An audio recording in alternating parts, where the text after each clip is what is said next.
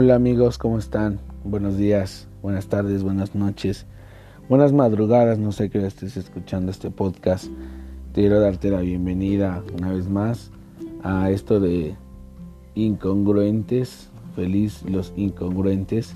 Y estaba leyendo eh, un libro, porque a veces leo la mente, a veces leo las manos a veces leo cartas. Últimamente no me han llegado cartas.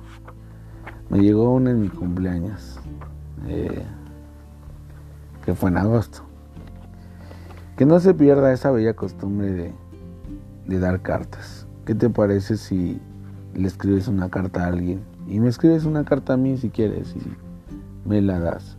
Pero no quiero que me escribas un WhatsApp largo o no quiero que me escribas un PDF un correo electrónico realmente escribo una carta. No les voy a dejar tarea porque ni a mis alumnos les dejo tarea, pero estaría chido que le escribas una carta a que le escribas. Escribirle a los demás es bueno.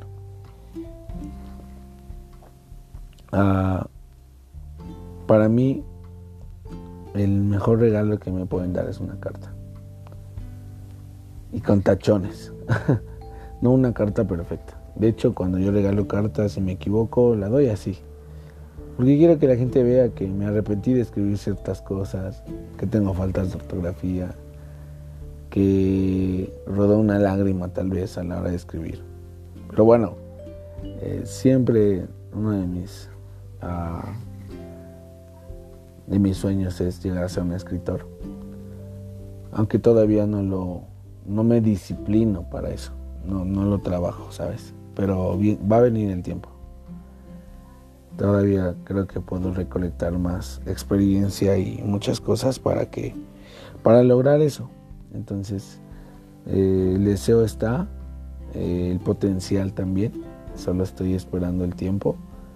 Y un amigo sin ser mi cumpleaños ni nada eh, al cual yo le digo manitas me regaló un libro de un escritor interesante está loco y hoy les quiero leer un poco de eso, con un poquito de cómo yo lo tomo. Eh, y bueno, pues párpados arriba. Alma número 3. Me he acordado de ti y todavía no te he conocido. Voy a contaros lo que han visto mis ojos. Probablemente no vayáis a creerlo, pero de todas formas os los voy a contar. Os voy a hacer testigos no presenciales del crimen que cometieron conmigo, de cómo me robaron un beso con una mirada. Aquel día llovía. No vi caer ninguna gota del cielo porque estaba en el metro, el de Madrid, sentado al lado de las vías. Las que vomitan vagones por la derecha y los tragan por la izquierda ¿Que cómo sé que llovía? No lo sé, solo sé que cuando está lloviendo lo sé. Se podría decir que es mi don. Y al otro lado, las vías, como en otra estación del año, como en otra estación de Madrid, estaba ella, sentada, perdida en su música, chasqueando los dedos con elegancia. deslizando ligeramente las suelas de sus botas entre dos baldosas como en un sutil baile de estación.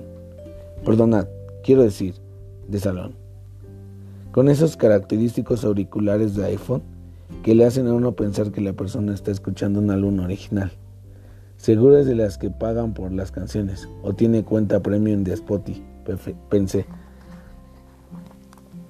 Bailaba y bailaba salvajemente sin moverse de su sitio. Era como ver un poco el caos dentro de la tranquilidad del metro de Madrid a las 14.52 horas. Dicho rápido y mal, ella era como el desorden en la propia termodinámica. Ella ahí era entropía. Me encanta esa palabra. Y bueno, esa, esa, esa de me encanta esa palabra, no es parte del libro. Eso fue una opinión mía. Y cuando más desordenado era su baile, más tendía a la perfección. Voy a leer eso otra vez. Y cuanto más desordenado era su baile, más tendía a la perfección.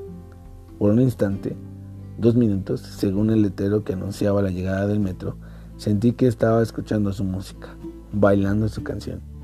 Y por otro instante, dentro del anterior, sentí que chasqueaba los dedos al ritmo de mi corazón, lo cual hacía latir a su antojo, a su baile. La veía, en mi vida había pestañeado tan poco en tanto tiempo. Y tampoco había observado en tanto tiempo, tan poco tiempo. En mi vida, en toda mi puñetera vida, no había deseado que alguien me mirara tanto como deseaba que ella me mirase. Quería que ella me viese, aunque no solo fuese durante un cuarto de instante. Nada perturbó su baile, ni el anuncio del cierre de la línea 1, ni el brusco movimiento de la gente precipitándose al escuchar el susurro de la llegada del metro. Se levantó. Mírame, mírame, musité. Caminó hasta la línea de seguridad. Mírame, mírame, musité de nuevo asustado. Alzó la vista para ver la llegada del metro. Mírame, mírame, susurré lo más alto posible y sentí miedo. Miedo de no volverla a ver, miedo de olvidarme de ella sin haberla conocido. Y tres segundos antes de que desapareciese tras la armadura del tercer vagón y el ruido del metal, lo hizo. Me miró. Me miró como si supiese que la había estado mirando todo ese rato. Me miró. Me miró y vi cómo los ojos más normales del mundo adornaban la mirada más hermosa que jamás había visto. Me miró. Me miró a los labios y me regaló un guiño. Me miró. Me miró y me besó con su sonrisa. Y ahora ya podéis testificar en mi favor ante el universo. Para que firme una orden de búsqueda, captura y detención de dicha ladrona para que me devuelva esa mirada, ese beso, porque joder, párpados arriba, eso fue un atraco. Está chido, me gusta. Eh, me ha pasado, yo recuerdo que me pasó una vez, yo, yo en la en la ruta número uno, cuando estaba yo en la prepa, este, en la ruta uno, se subía eh, siempre en la siguiente, como una o dos paradas después de donde yo tomaba la ruta 1, ahí en Amalucan, cerca de donde está el este, tomaba yo la combi. Y como iba yo temprano y estaba cerca de su parada, siempre, casi siempre me tocaba el lugar a mí sentado y se iba llenando. Y eh, varias veces se subía una chica, una chica muy bonita. Y, y me pasaba algo parecido como, como este cuate el buen César Brandón. Y este.